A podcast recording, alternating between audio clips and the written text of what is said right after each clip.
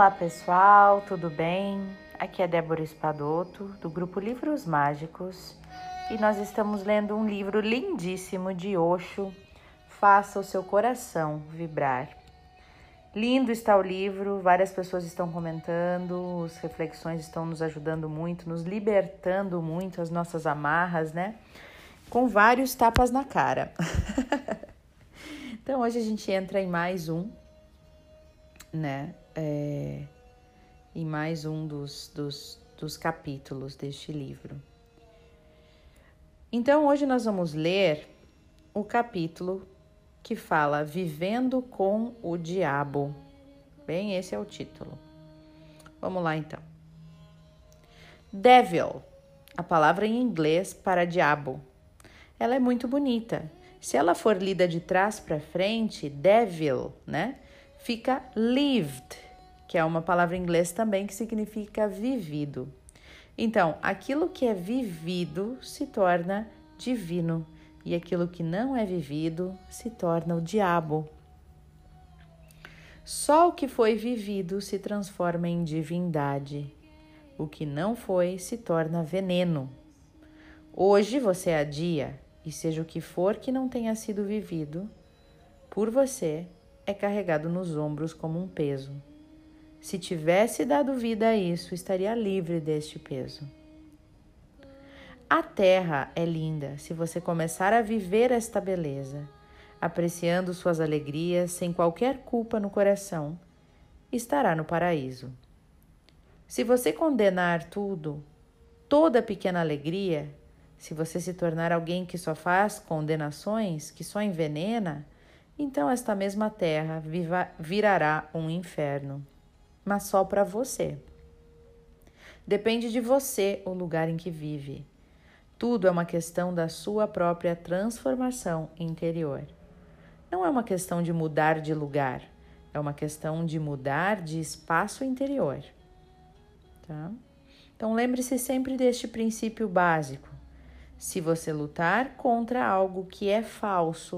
será derrotado. O falso não pode ser vencido porque ele é falso. Né? Então, o falso não pode ser vencido porque ele já é falso. Como derrotar algo que não é nem existencial? Não há jeito. O único jeito é levar luz e ver o que há ali. A vida deve ser cercada de amor, não de medo. É o medo que cria a raiva. E o medo é ele que acaba criando a violência. Você já observou isso? O medo é o oposto do amor, né? É o contrário do amor. E é ele que cria a raiva e a violência. O medo é só uma forma feminina de raiva. E a raiva é uma forma masculina do medo. O medo é uma forma passiva de raiva e a raiva é uma forma ativa do medo. Olha só, ter medo é uma forma de ter raiva, né? De uma forma passiva. Se você tem medo, é uma raiva passiva. Se você tem raiva, é um medo ativo. Olha que legal. Por isso, você pode passar do medo para a raiva com muita facilidade, assim como da raiva para o medo facilmente também. Às vezes, as pessoas me procuram e dizem: Estamos sentindo muito medo, e eu digo a elas: Vá e soque um travesseiro, fique furioso com este travesseiro. E elas perguntam: Mas o que vai acontecer? E eu respondo: Simplesmente tente.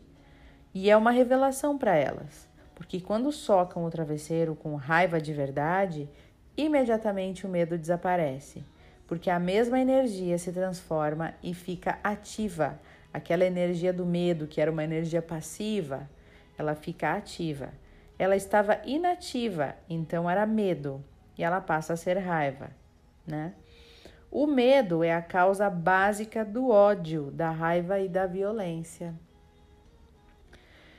Eis a diferença entre emoções negativas e positivas. Se você torna consciência de uma certa emoção e pelo fato de tomar consciência, né, a emoção se dissipar, então é porque ela é negativa. Olha que interessante isso, gente. né? Vamos prestar atenção nisso. Se você torna uma emoção consciente, né? Traz para consciência. E pelo fato de fazer isso, essa emoção vai embora, então era uma energia negativa, tá? Uma emoção negativa.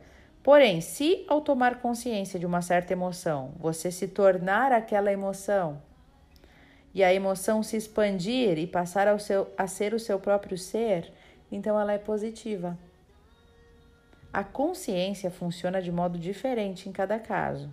Se a emoção é venenosa, você se livra dela por, me, por meio da consciência, trazendo para a consciência. Se ela é boa e agradável, essa emoção, se ela é prazerosa, se ela faz bem, você e ela passam a ser uma coisa só. A consciência aprofunda essa emoção. Ela toma conta de você, né? Então, para mim, esse é o critério. Se algo se aprofunda com a consciência, isso é bom.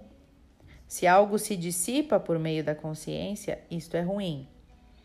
Aquilo que não consegue permanecer na consciência é pecado, e aquilo que se desenvolve com a consciência é virtude. Virtude e pecado não são conceitos sociais, são realizações interiores. Com uma vida tão curta, com uma fonte de energia tão pequena, é simplesmente estupidez desperdiçar esta vida com tristeza, com raiva, com ódio, com ciúme. Então aproveite a vida com mais amor. Aproveite fazendo algo criativo, com amizade, com meditação. Faça com a sua energia algo que o eleve, que eleve sua vida, o seu espírito. E quanto mais alto for, mais fontes de energia estarão disponíveis para você. No ponto mais elevado da consciência, você é quase um Deus. Que linda essa parte. Uhum. Olha só, a consciência ela é necessária, não a condenação. É através da consciência que a transformação acontece espontaneamente. espontaneamente. Se você toma consciência da sua raiva, surge o entendimento.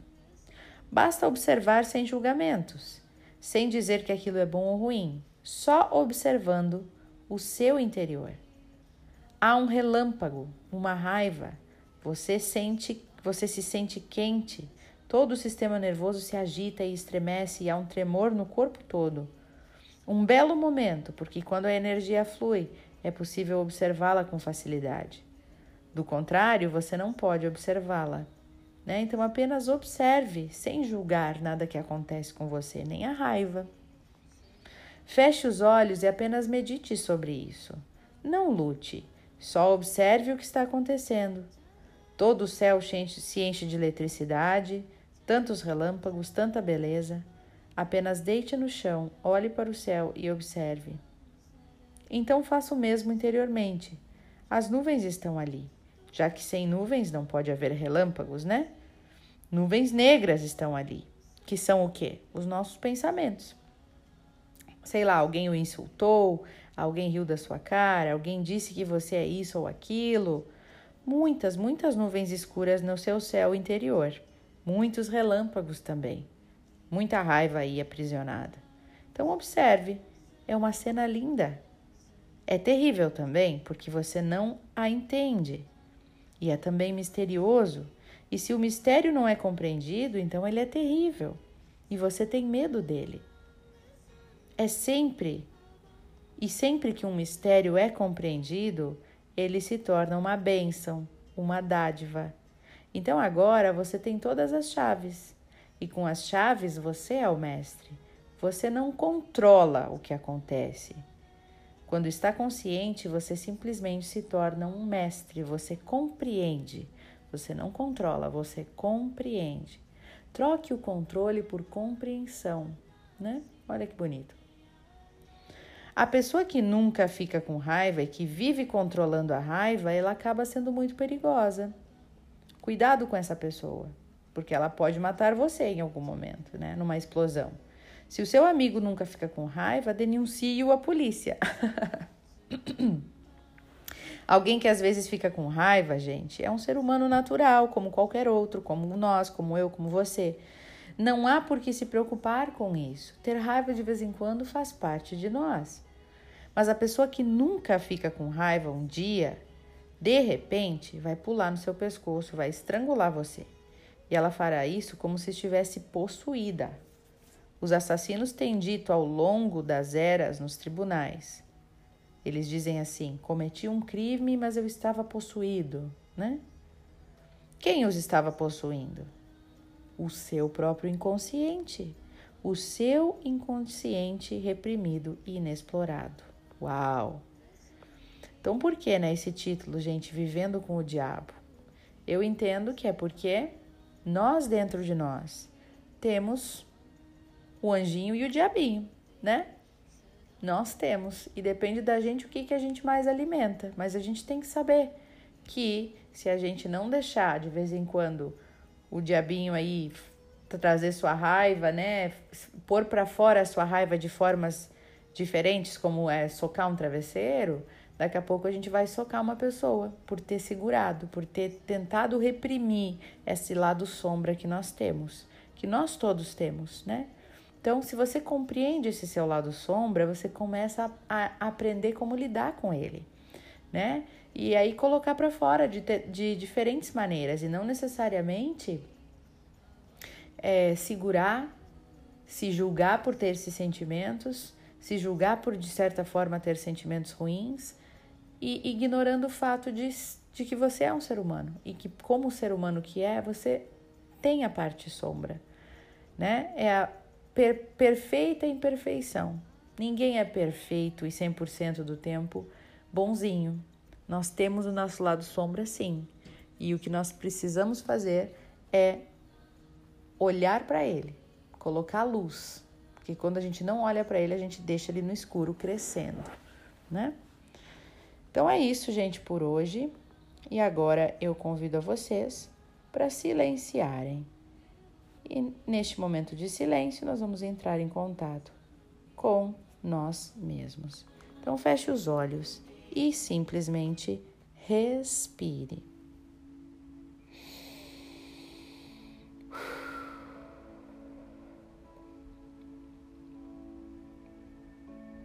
Respire profundamente.